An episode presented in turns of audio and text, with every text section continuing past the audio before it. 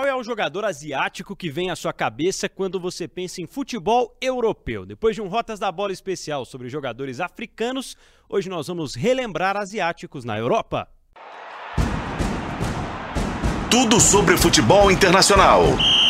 Rotas da Bola.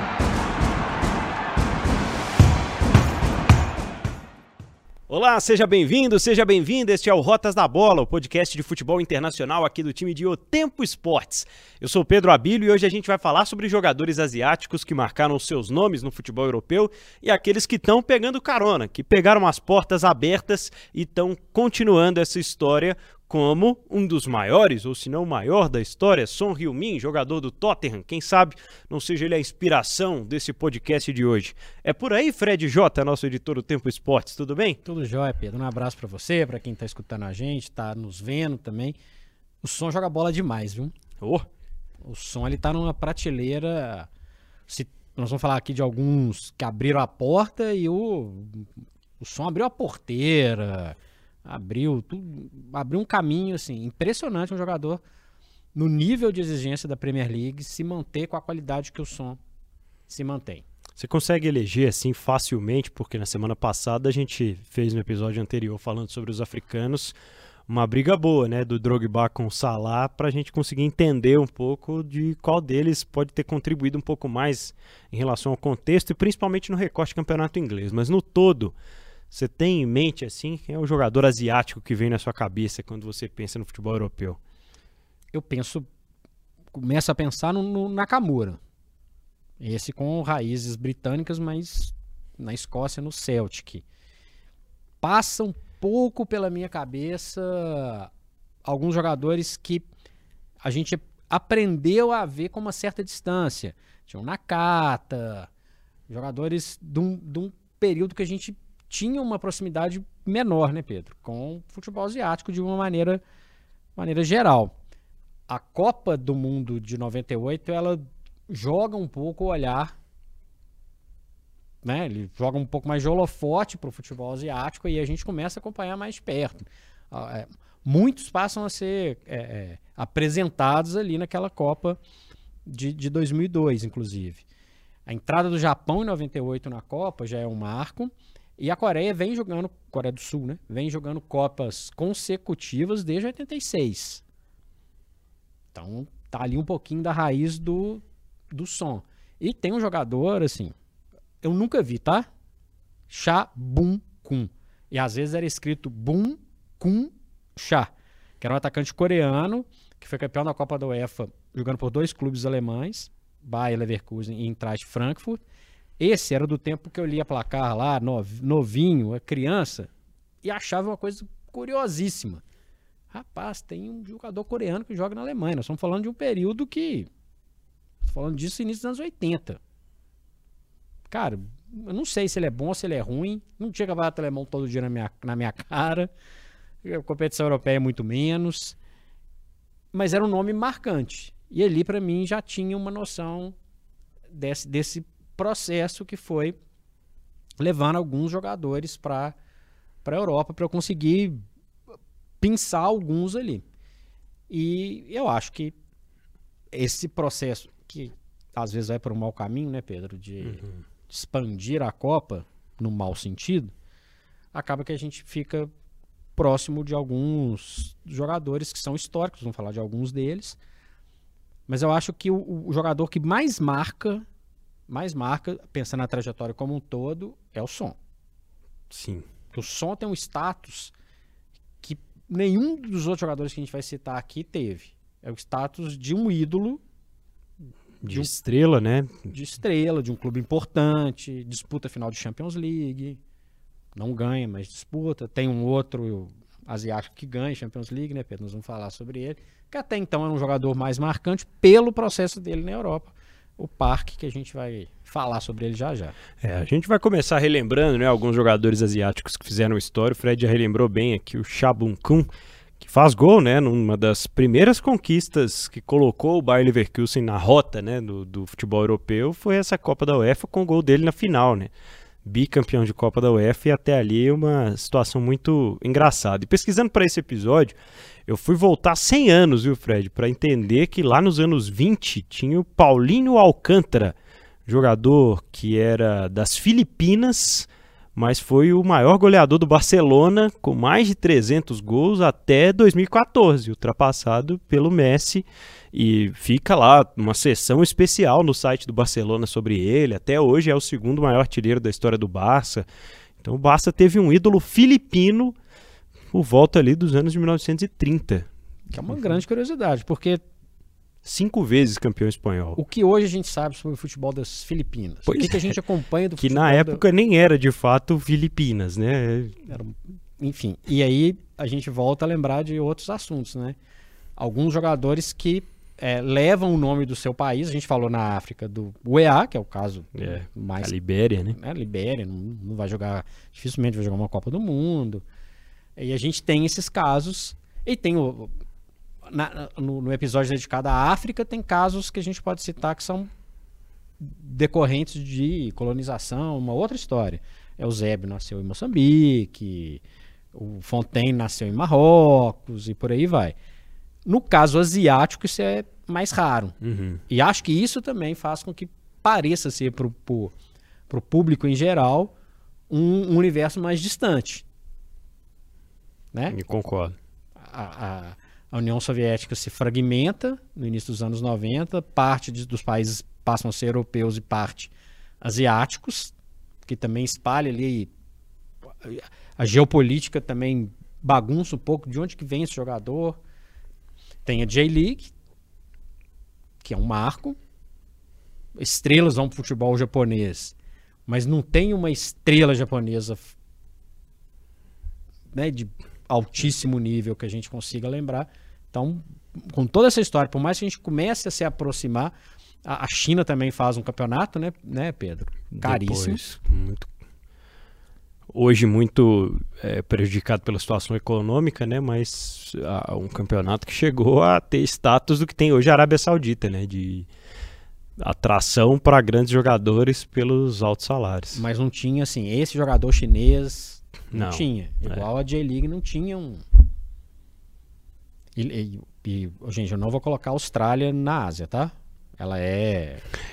Ela é da Oceania, esportivamente joga na Ásia, mas acho que aí, aí é misturar balhos com bugalhos nesse momento.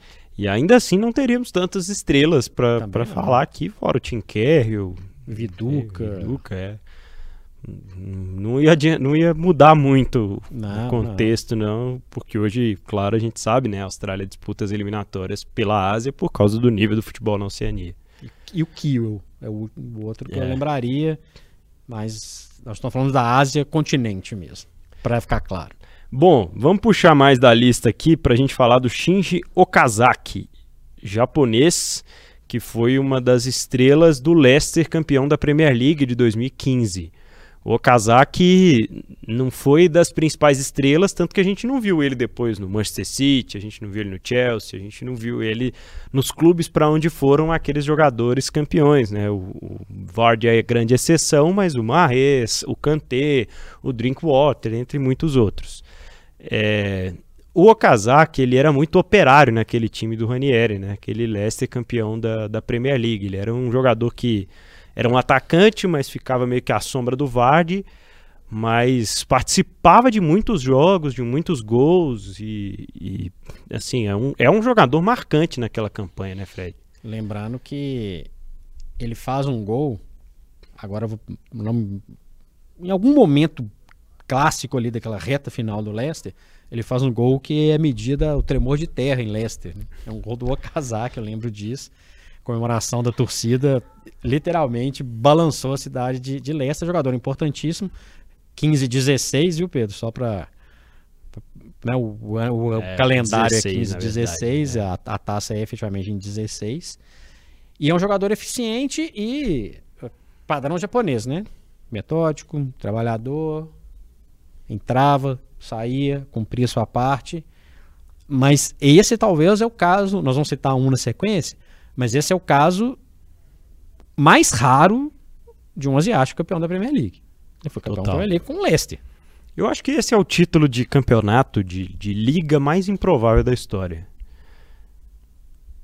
É, assim, é isso vai valer um debate enorme, né? A gente imaginar que o Nottingham Forest é bicampeão da, da, Da Champions Champions, League, né? num outro cenário, cenário só de mata-mata e etc. Mas ele é bicampeão. É Bi- verdade. Campeão. Eu acho que campeonato nacional, então. Eu acho que esse é o, é o título mais improvável da história. Não sei, o Forest também entra nessa, nessa disputa. São cidades próximas, inclusive. É. Quem nossos ouvintes e espectadores da, da região de Nottinghamshire deve tá, devem estar lá se degladiando lá. Porque tem uma rivalidade entre as cidades, as duas e, e, e Derby. A diferença é que o Derby não, não é, é campeão, mas num momento diferente. O Forest, só para lembrar, sair um pouquinho aqui do nosso tema, ele sai da segunda divisão, ganha o campeonato inglês, pré-Premier League, vai para a Copa dos Campeões, pré-Champions League, ganha duas na sequência. Enfim, o Okazaki fez parte de um dos títulos mais Então improváveis da história, que é esse, esse título inglês do Leicester. E outro asiático muito marcante, e com título no, no- na principal liga hoje do futebol internacional, é o Park Ji-sung, sul-coreano, que jogou pelo Manchester United e depois pelo Queen's Park Rangers, né? Mas muito marcante a passagem dele vindo da Holanda, né, para o Manchester United, a partir desse cenário que você citou da Copa do Mundo da Coreia e Japão, né, Fred? Que ele meio que surge assim em 2002. Abre o mercado. O, não era uma contratação típica do Alex Ferguson, Verdade. bem completamente diferente, mas já com uma certa rodagem na Europa, vai num time que, convenhamos, dá muita segurança para ele jogar.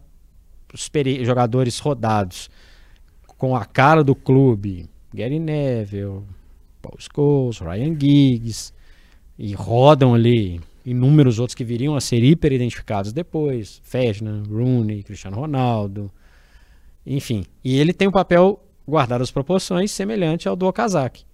Ele é um operário, um jogador importante, um jogador que é muitas vezes utilizado e é uma peça importante do elenco.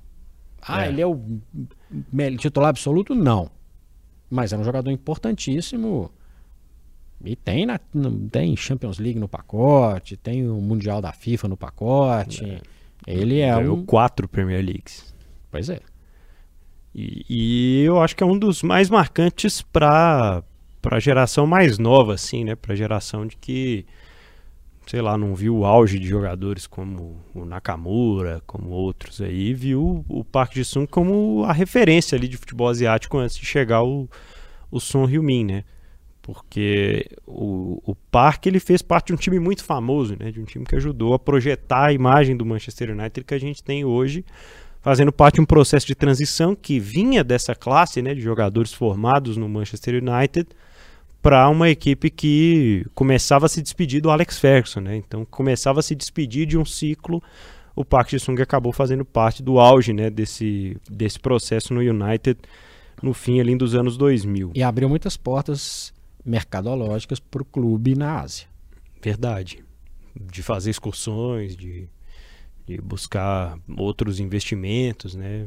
Isso aí foi, foi muito importante também. É, o próximo da nossa lista aqui é justamente o Nakamura, o Shunsuke Nakamura.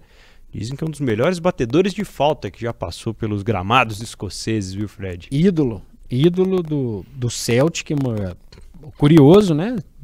Imaginando a distância cultural, histórica, na época especialmente. Ele é um jogador importante do Celtic, um Celtic que já perde o protagonismo continental. Já não é o Celtic que ainda brigava por títulos maiores na Europa, mas um, um dos clubes dominantes no, no- no país e abre porta para o momento atual do Celtic, que tem ídolos japoneses, nós vamos falar em breve sobre eles, mas é um jogador que marca uma transição também no futebol escocês. Também, assim como a Inglaterra era até o início dos anos 90, um ambiente mais fechado, mais localizado, a Escócia também não ficava muito atrás, e o Nakamura é um cara que esse bombado também pela, pelas Copas do Japão, né? 98, 2002, 2006. E o Nakamura traça o seu caminho no, no Celtic. Interessantíssimo a, a trajetória dele. E nós vamos falar de outro meio-campista japonês que é o Honda, que eu acho que até deve buscar muitas inspirações em atuações do Nakamura, né? Porque diferente do, dos outros que a gente começou citando aqui, são jogadores mais clássicos do meio-campo, né? De menos aquela questão de velocidade, mas muito mais a técnica apurada, os lançamentos, a visão de jogo. Acho que o Honda na, no auge da sua carreira acabou sendo assim só que sempre ficou a sensação de que ele poderia chegar num patamar um pouco mais alto do que alcançou, né? Pelas atuações que ele teve principalmente na Rússia, no CSKA.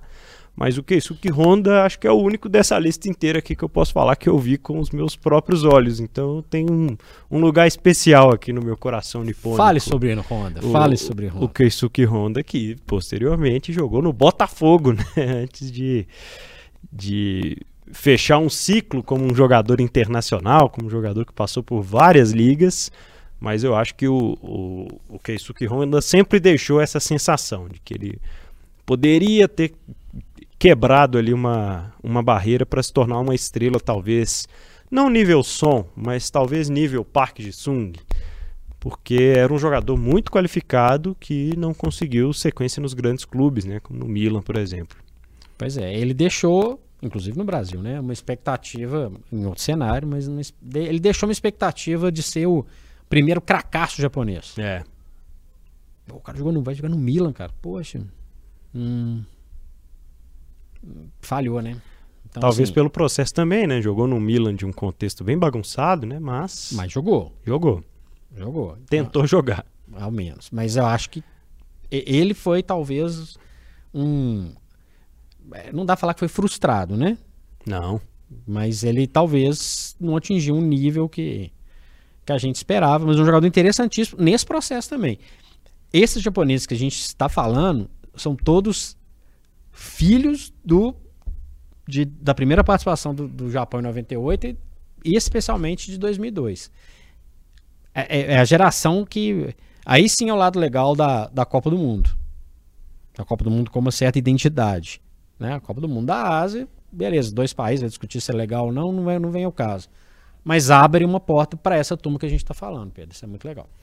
É, depois de citar aqui o, o Keisuke Honda, eu queria citar o Shinji Kagawa. Você viu também, não vem falar que você que, não viu. É, não, não vi pessoalmente igual vi o Honda, né? Mas vi pela televisão muitas vezes. E esse, para mim, atingiu, por exemplo, um patamar técnico mais alto que o Honda mesmo sendo um jogador que teve dificuldades de se estabelecer na, na, primeira prateleira, sempre que vestia a camisa amarela ele era diferenciado, né? E voltou para o Borussia Dortmund, inclusive, para as poucas alegrias que o Dortmund conseguiu ter desde os títulos consecutivos na Alemanha do, do Bayern de Munique. E o Kagawa fez parte de dois momentos muito importantes para o Borussia Dortmund e acabou sendo um jogador importante por lá ele é um jogador que pega o final da parte do Alex Ferguson no Manchester United, né? O Ferguson é quem busca o Kagawa na Alemanha e conquista uma Premier League e depois ele não firma mais, né? Não consegue. Então eu acho que ele foi um dos primeiros desse processo de fritura de craques que o Manchester United se tornou de uns tempos para cá. Processo grande esse de fritura, hein? Ó, frigideiro, mano. É, o Kagawa até pelo perfil, é diferente do, do Honda, né? Sim. Ele. O, aliás, quem passou naquele, naquele Borussia do, do Klopp sempre vai ser cercado de expectativa. Totalmente. Alguns vão dar certo, outros não vão dar. O Kagawa fora do Borussia não deu certo. A realidade é essa. Não era um Manchester United tão bagunçado como hoje, mas era um processo de mudanças. Ele não pegou, entre aspas, a moleza que o Parque pegou. Não. Né? Talvez tivesse um time melhor, mais estruturado ao redor dele, talvez poderia render. Mas dá para falar que ele sai da Inglaterra com uma grande decepção. Porque é. ele chega com status alto. E ali seria para quebrar um estigma, né? Seria para se tornar esse cracaço japonês que a gente falava. Né? E não foi. E não foi. E eu não vou falar que ele se apaga depois, mas é, é, a gente vê menos brilho do Kagawa depois mesmo ele retornando para a Alemanha, Pedro. É, sofre com algumas lesões, inclusive no próprio United, fica pouco por lá e volta para o Borussia Dortmund, onde ele conquistou uma Copa da Alemanha depois dos títulos é, alemães que ele tinha conquistado antes de ir lá para a Inglaterra. É, o nosso próximo meio-campista, também japonês, Fred, para a gente fechar essa lista aqui dos meio-campistas japoneses, o Nakata, que foi um jogador importante também para o seu país, nesse período em que a gente citou anterior aqui, né? E o Nakata é um jogador até hoje lembrado também pelas, pelas é, características que ele tinha, assim, de velocidade, de ser um jogador de muito vigor, de ser o típico operário ali asiático, que era um jogador bem tático também. Acho que o Nakata deu um azar na carreira, né? Que foi entre as muitas camisas que ele vestiu na Itália, vestia a camisa da Roma, que até conquista um campeonato italiano, mas que tinha um tal de Francesco Totti ali como meio atacante principal e que o Nakata acabou ficando às sombras do, do Totti, o que não é novidade para muita gente. Né? Ali, se o Papa entrasse e colocasse, tentasse jogar, o Totti não ia deixar. Mas é o outro que ele entra, ele entra num pacote semelhante, Pedro, ao, ao do Honda, ao do Kagawa. Pô, esse japa é bom, hein? Esse, esse vai. Esse vai brilhar e tal. E ele também entrega menos no pacote do que, do que todo mundo esperava. É um bom jogador? É um bom jogador. Aplicado, etc., com habilidade, mas ele, ele me deixa muito uma, uma, uma sensação assim, ainda não é esse. Para falar a verdade, em relação aos japoneses, vários bons jogadores, mas eu não te falaria um ainda que assim, nossa, esse preencheu todas as expectativas. Sim, não sei se é, essa sua, se é esse o seu sentimento, mas para mim é. É, fico com essa sensação também de que uh, houve vários períodos, houve vários jogadores, jogadores até de posições e características diferentes, mas que sempre deixaram essa sensação para trás.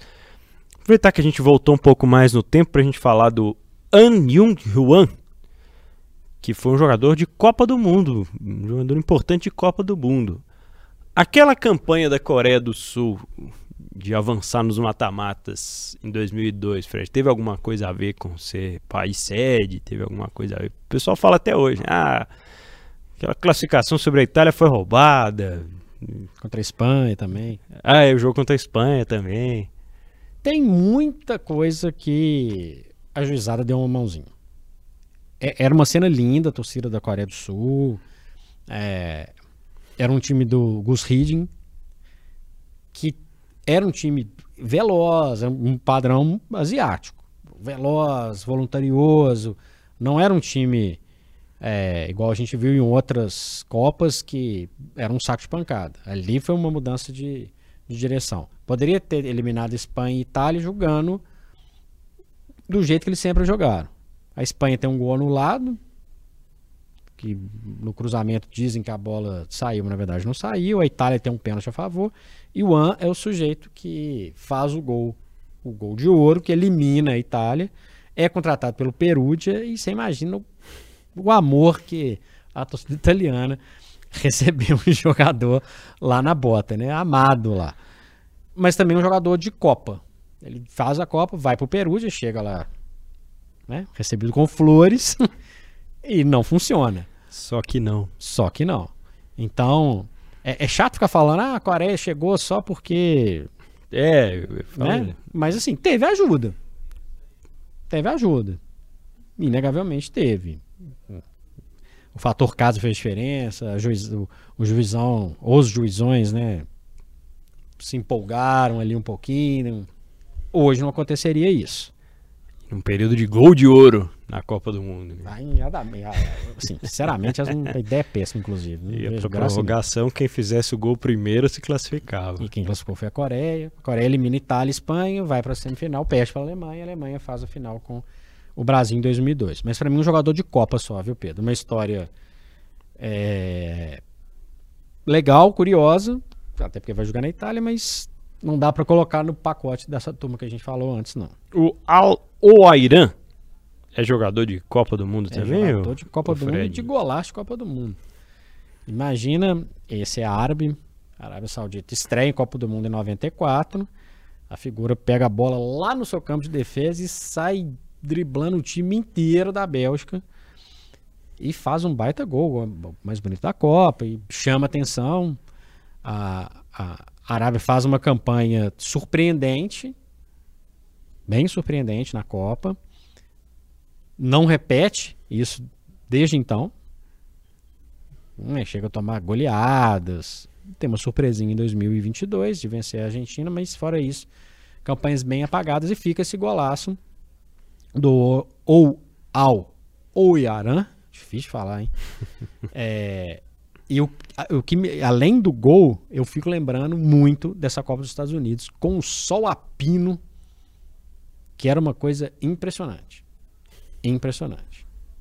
E num desses jogos com temperatura né, lá, lá no alto, ele faz um golaço driblando o time inteiro da, da Bélgica, Pedro. Jogador e de Copa do Mundo. Jogador de seleção, toda vez que ia falar, ah, o Cristiano Ronaldo fez mais três gols por Portugal, faltam não sei quantos para chegar no Alidaei, que foi um jogador recordista em gols por seleções até o Cristiano Ronaldo ultrapassá-lo recentemente, né? Ultrapassar é atropelar, né? Ele foi embora, né?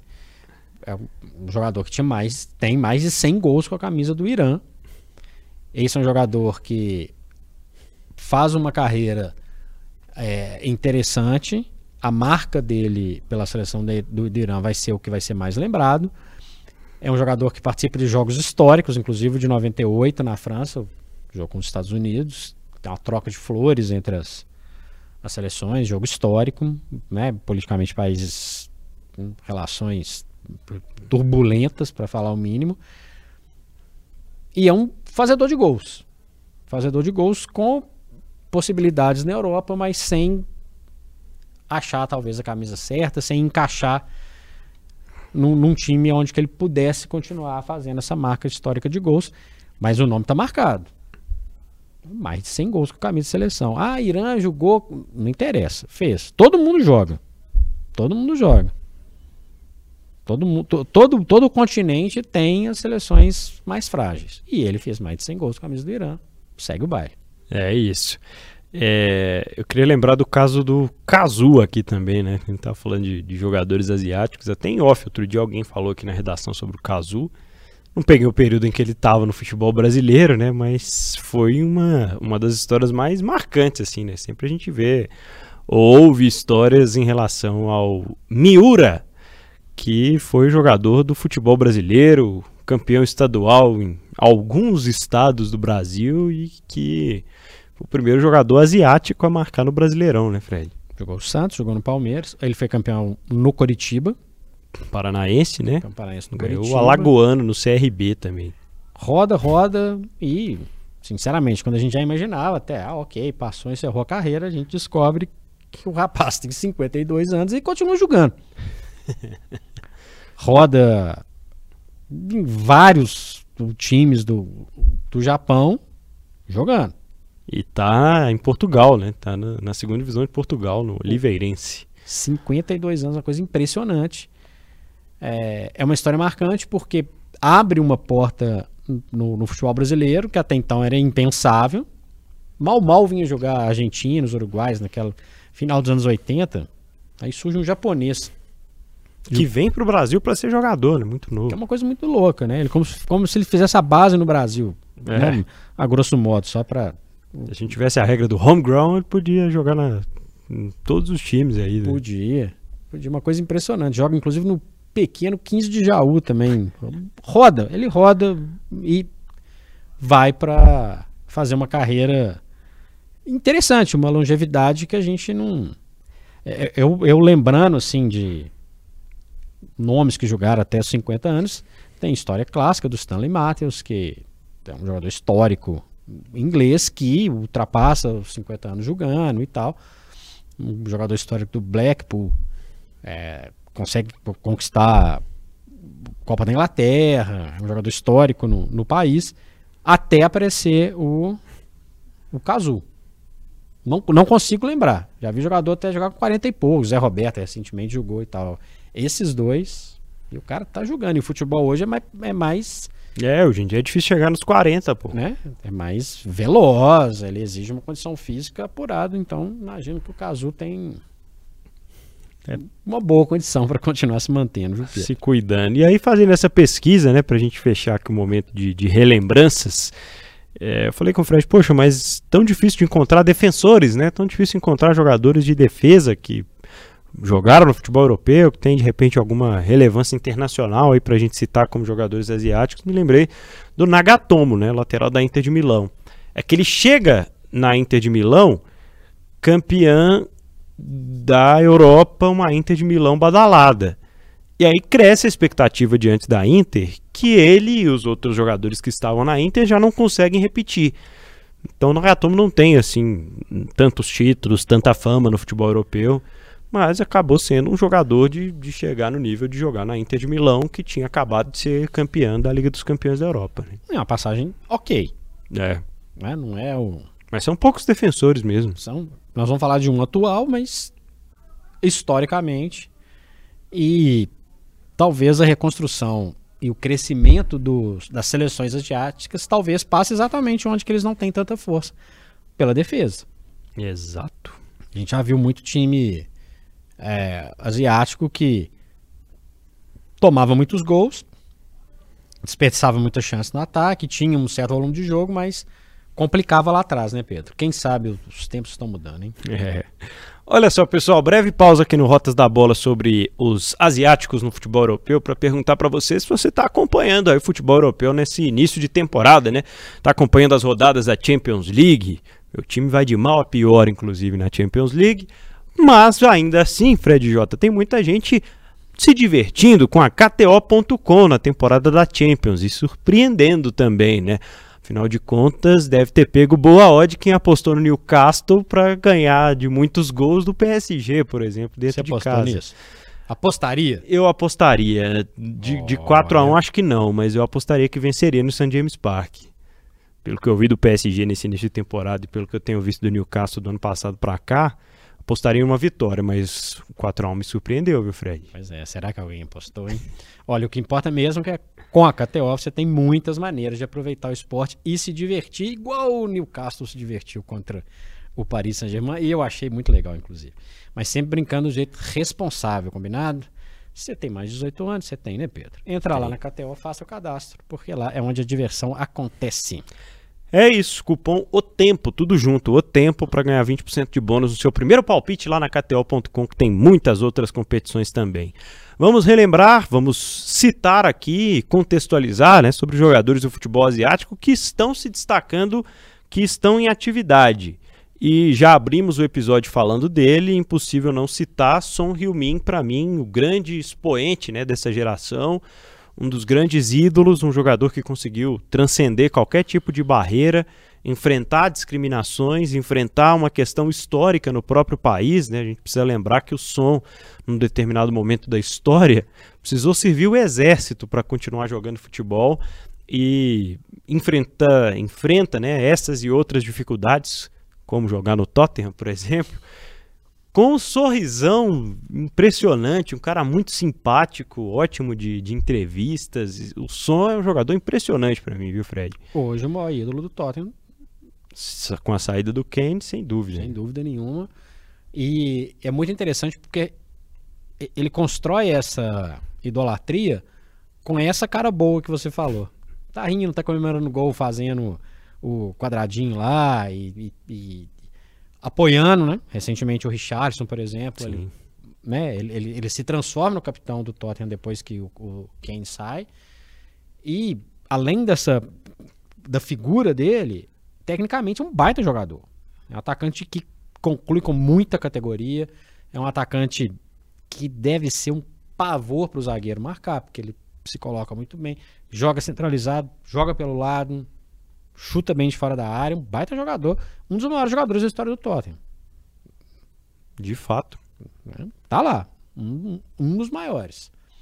Tottenham aqui, volto a, a afirmar, início de temporada, para mim, talvez a grande surpresa das grandes ligas. Tô falando que vai ganhar campeonato, nem nada não, mas assimilou bem o jogo e o som é o, a chave do, do Angel Ball. É, o Andy Postecoglou, que é o novo técnico do Tottenham, vem fazendo o som jogar de várias formas diferentes, em poucos jogos na temporada, né? E com vários companheiros de ataque diferentes. Por exemplo, o Richarlison começa como titular, enfrenta já uma fase não tão legal, depois oscila, né? Mas enfim, é um jogador que já enfrentou vários ciclos aí no Tottenham e que com certeza tem muito a construir ainda. Sigo surpreso com relação ao assédio do mercado em relação ao som. Eu, eu tive a sensação em muitos momentos que o som não fosse ficar. Assim como eu tive do Harry Kane também, né? Mas de repente para segurar um, o Tottenham precisava perder o outro e já era hora, né, do Harry Kane sair. O som um pouco mais jovem, né? Acho que ainda tem espaço, tem tempo para ele vestir de repente uma camisa da prateleira de cima de Champions League. Talento, eu acho que ele tem para isso, viu, Fred? Eu acho que ele hoje é um jogador, passou pro futebol da Alemanha, né? Muito ligado ao Tottenham, muito ligado. Um jogador com marcas legais pelo clube. Falta ao Tottenham o que o Kane foi buscar fora do Tottenham. Taça. É. Ele vai ganhar alguma nessa temporada? Efetivamente ele disputa a Copa da Liga Inglesa. Saiu da Copa da Inglaterra, faz uma boa Premier League nesse início. Vamos ver se vai ter uma vaga para a Champions League. Mas um, um, pé no chão aí e que seria extremamente comemorado uma Copa da Liga. No primeiro momento. Aí tem muito do que o jogador quer. Ele quer se transformar num jogador histórico do clube, definitivamente. Se adaptar a uma cidade que é espetacular, que é Londres. Tem um monte de pacote na cabeça de um jogador também. Bom, já que a gente está falando de ídolos de clubes, vamos viajar da Inglaterra para Portugal, onde um iraniano, muito forte por sinal, de um pivô espetacular, é um ídolo do Porto, né? Um jogador que já está há algum tempo balançando as redes do Estádio do Dragão, o Taremi, Fred. Fazedor de gols. Fazedor de gols, jogador é, que tem habilidade. Já vi ele fazendo golzinho de bicicleta aí. Na Champions League, inclusive. É verdade. Um jogador bom de bola, um jogador de presença diária e é raro ter um, um, um jogador do Irã em destaque num clube grande que disputa Champions League todo ano, é titular, fazedor de gols. É um jogador que ele não tem lá a habilidade do som e tal, mas é um fazedor de gols. Por isso que ele está nessa lista. Taremi, atacante do Porto. Já que falamos sobre a falta dos defensores, né, tem um defensor que se destacou bastante num título importante, né, o Kim Min-jae, sul-coreano, zagueiro, ex-Napoli, campeão italiano com o time na temporada passada, que chamou a atenção do Bayern de Munique. E hoje é também jogador do futebol alemão, mas acima de tudo, um cara que é referência na sua seleção, um capitão calado, né, daquele zagueirão mais rústico, né, um cara que não é de muito alarde, mas um jogador forte, excelente na bola aérea, muito seguro e que foi um dos pilares, né, do título italiano do, do Napoli do Spalletti, Fred. A espinha dorsal do Napoli começa na defesa e começa com o zagueiro sul-coreano e é o que eu falei um pouquinho atrás. Pode ser que esteja aí um diferencial para uma melhoria de desempenho em Copa do Mundo, por exemplo. É, são jogadores que estão se acostumando a jogar nesse nível, né? Ele não vai ser muito exigido na Bundesliga, né? É, mas. Mas tô... eu, eu brincadeiras à parte. É, é, eu acho assim. Vai ter mais pressão sobre ele na Champions agora, né? Agora mudou o, o pacote dele na Champions. E outra coisa, é, é interessante ver o jogo, com quem que ele joga do lado. Uhum. E tem muita gente boa no Bayern para ele jogar do lado, e isso aumenta o potencial dele. É, com certeza. E é um, um momento né, em que a gente observa esses jogadores sendo cada vez mais valorizados pelo mercado, né? Porque o Min Jae, por exemplo, foi é, cobiçado por outros grandes clubes, né? Acabou indo parar pelo Bayern, pro Bayern de Munique, mas não foi por, por falta de opção, porque outros grandes clubes procuraram o zagueiro sul-coreano do Napoli. Essa é uma das histórias mais legais dos jogadores asiáticos de todos os tempos, do camarada que em algum momento da sua juventude parou e disse: "Eu vou parar de jogar um tempinho aqui para estudar. Vou estudar, vou, vou, ser um profissional da área da educação física e vou estudar o futebol para aplicar isso em campo. E mesmo ainda sendo um jovem, né, já tem uma experiência de vida riquíssima, um outro cara excelente no, nos bate-papos, né, que é o Mitoma, jogador do Brighton. A gente sempre elogia aqui a sensação que o Brighton se tornou no futebol inglês.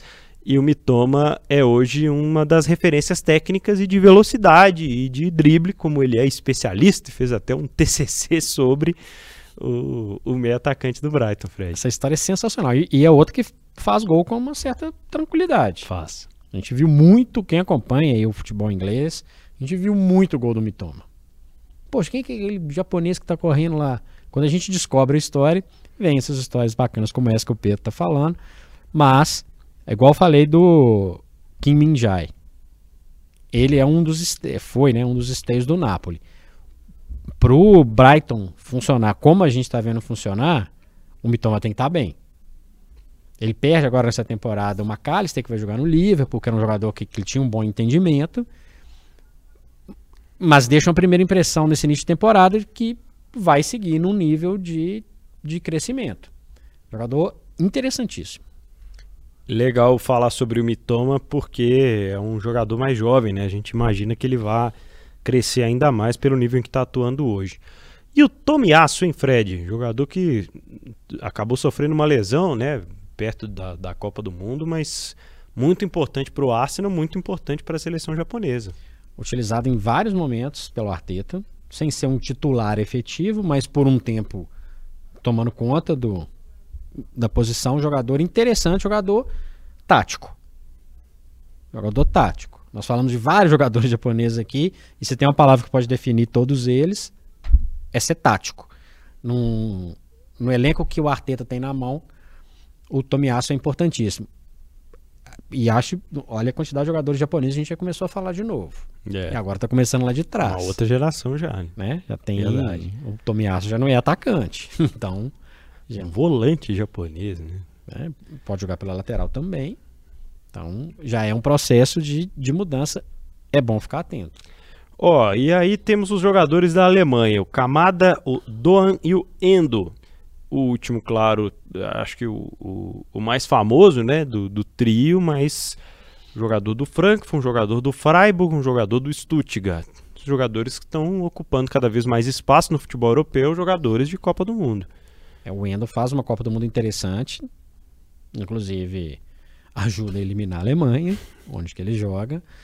E é um jogador que me parece no processo mais avançado de maturidade em relação ainda ao Camada, ao Dom, jogadores que ainda estão num processo de entender como é que a banda toca num, no futebol como um alemão.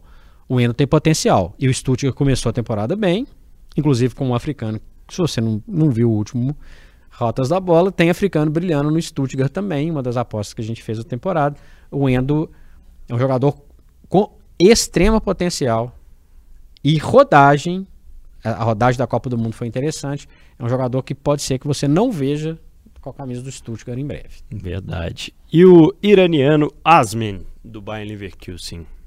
O Bayern Leverkusen é um, uma dessas incubadoras de, de, de talento. Como consegue buscar esses talentos em, em, em, centros menores, né, em centros diversificados, o Bayer Leverkusen? Né? Inclusive o som. Uma porta de entrada. São, a gente falou aqui sobre times que fazem isso, os times da Holanda, né? Acho que a Ajax e PSG, principal, PSV principalmente, e, e o, o Leverkusen também. Impressionante. Eles têm um olhar muito interessante e o Asmin pode ser um jogador também a ser desenvolvido, um jogador que é, é, o interessante do Bayer Leverkusen, Pedro, é o seguinte, porque ele chega, o jogador que chega, o som passou por isso, ele não chega com a pressão de ser campeão. É.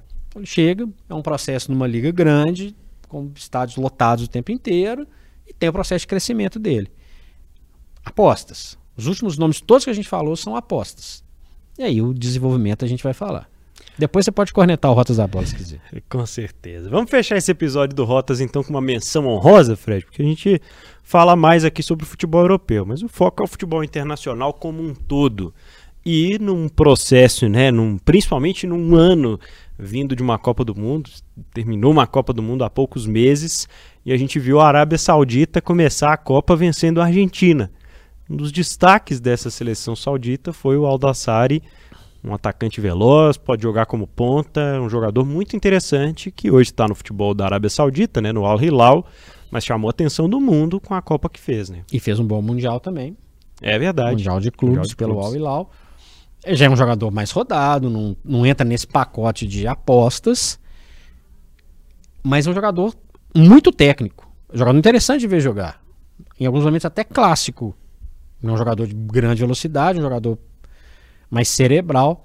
Essa menção ela é importante a gente fazer porque tá todo mundo de olho no Sauditão. E tem um jogador da casa que pode dar as boas-vindas lá.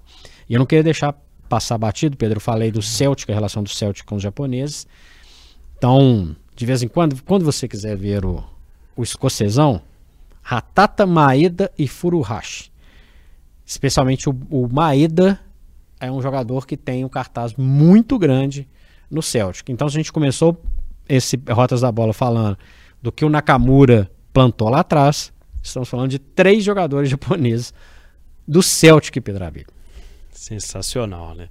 E eu esqueci de citar aqui o Minamino também, né? Foi o, o xodó do Jürgen Klopp por um tempo, acabou não dando certo no Liverpool, está na França, né? Jogando no Mônaco, mas o Minamino hoje já com uma idade um pouco mais próxima dos 30, foi até um certo tempo uma grande promessa também no futebol japonês que passeia aí pelos gramados do futebol europeu. E tem o Kubo, É, que é um jogador ainda que a gente não pode ter uma. A gente não tem ainda uma. Um carimbo definitivo a dar. Ou tem, Pedro? Não, ainda não. É, são jogadores de uma, uma geração diferente do futebol japonês, tá, tá trazendo né, jogadores diferentes. É, o clube tem só 22 anos, né? E chama a atenção do Real Madrid no momento em que surge no, no seu país, no momento em que a gente começa a ver o, o Japão dar uma importância muito maior para Champions da EFC, né? Para Champions League da Ásia, os times conquistando os títulos e uma J-League cada vez mais forte e uma seleção japonesa cada vez mais forte, não só na principal, mas na base também. O Cuba é desse processo. Então é um jogador muito jovem, tá lá jogando na Espanha na Real Sociedad, mas eu apostaria as minhas fichas que é outro que a gente pode ver em breve aí vestindo camisas pesadas. Talvez não tão pesada quanto a do Real Madrid, porque é um clube que não tem medo de lançar os jogadores mais jovens, né? mas faz esse processo também de que eles ganhem uma cancha, rodem ali, principalmente pelo futebol espanhol. Então, o Cuba é outro desses nomes. O nome vai dar carimbo, novo Cacau, novo. É. Por favor, deixa ele criar o caminho dele. Hein? É isso. Aqui o Rotas da Bola hoje falou sobre os jogadores asiáticos em destaque futebol mundo afora. Você acompanha a gente, pode sugerir os temas aí nos canais de comunicação, inclusive no chat lá do youtube.com/barra o tempo. Eu sou o Pedro Abílio. E eu sou o Frederico Jota. Esse foi o podcast Rotas da Bola, que você pode acompanhar no seu tocador de podcast preferido e também no portal O Tempo. Estamos lá no YouTube, em otempo.com.br barra esportes. Se quiser mandar sugestões também, o seu Instagram, Pedro Abílio. Arroba Pedro Abílio, underline. arroba frederico.j. Estamos lá prontos para entender o que você quer escutar e ver aqui no Rotas da Bola. Um abraço.